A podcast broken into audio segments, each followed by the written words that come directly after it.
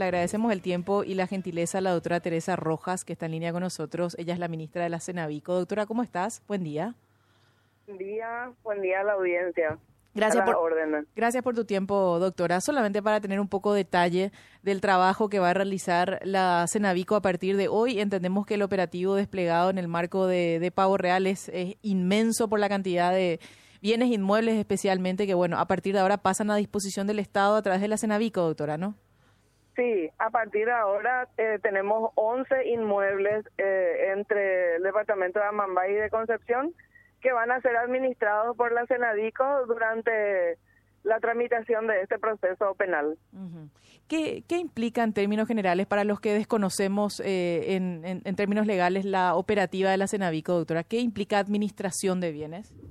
Y administración de bienes, eh, estamos hablando de cuidado, estamos hablando de conservación y si es posible producción, hacer que esos bienes produzcan. Entonces, eh, en eso consiste básicamente la administración. Es decir, el Estado paraguayo asume la administración y hasta puede operativizar los establecimientos ganaderos con el fin de que estos sean rentables, entre comillas rentables. Sí, con el fin de que sean productivos, sí, sí, así mismo.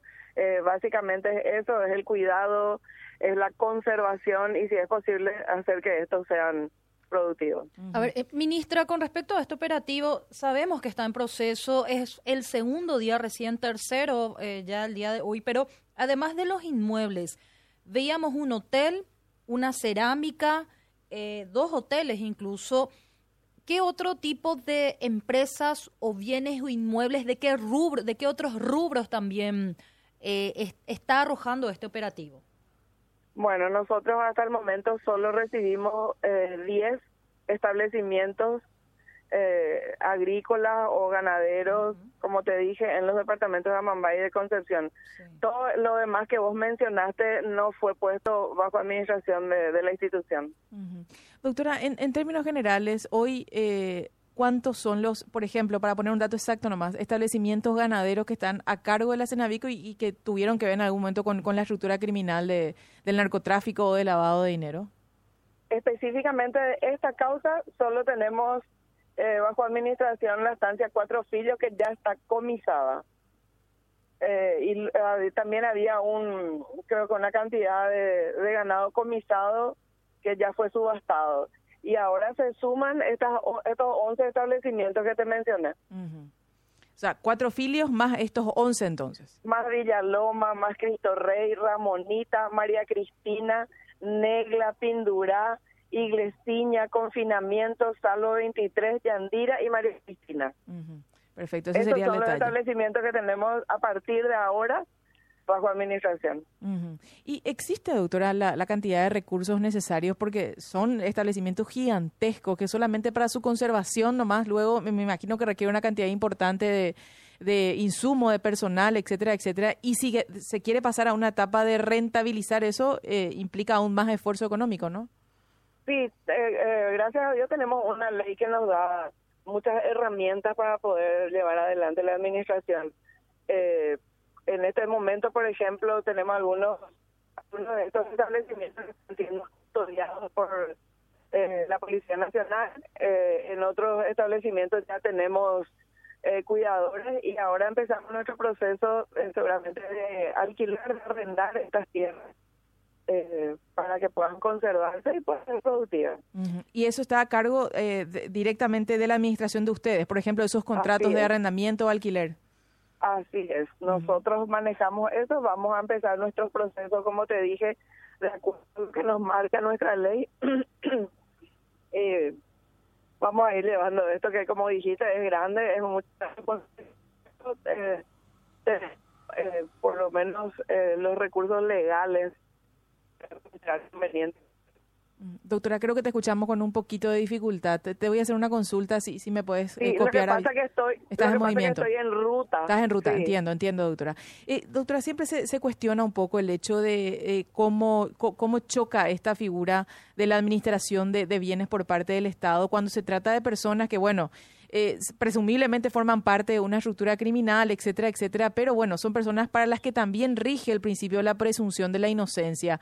¿Cómo se, se, explica esa, esa suerte de que el Estado te, prácticamente, entre comillas, te confisque tus bienes mientras vos estás todavía protegido por esa presunción, pero sometido a un proceso que puede durar años? En realidad no es una confiscación como como sí por eso le dije entre comillas sí sí sí sí como dicen comúnmente, que parece, parecería ser la explicación más fácil, ¿verdad? En realidad es administrar, es conservar estos bienes durante la tramitación de la causa penal, pero estos bienes, hasta que comisados por una sentencia firme, siguen siendo de propiedad de particulares o de empresas, de personas físicas o de personas jurídicas. Lo que se hace es sacarle la posesión de estas de estos de estos inmuebles o de estas empresas mientras dure el proceso. Al finalizar, si son absueltos o son sobreseídos, se les devuelven sus bienes y si no, es compensado y ahí sí recién pasa a pertenecer eh, al Estado. Y en este caso, eh, en este caso, eh, ministra, y en los anteriores también, realmente resulta complicado y difícil de entender cómo Senavico puede conservar, sostener estos inmuebles, porque hay varias, varios establecimientos ganaderos.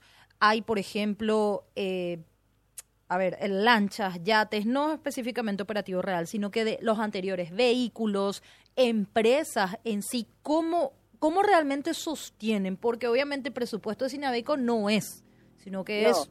Pero nosotros tenemos un, un fondo que se llama fondos especiales.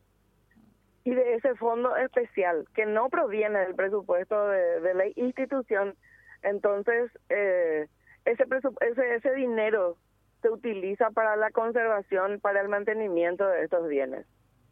Entonces, eh, y como te dije, gracias a las figuras legales eh, previstas en nuestra en nuestra ley, entonces nosotros tenemos la posibilidad de, eh, de arrendar eh, y hacerlos productivos de alguna manera a estos bienes. Doctora, ¿y a quién rinde cuentas la Cenavico de su actuar y de su administración?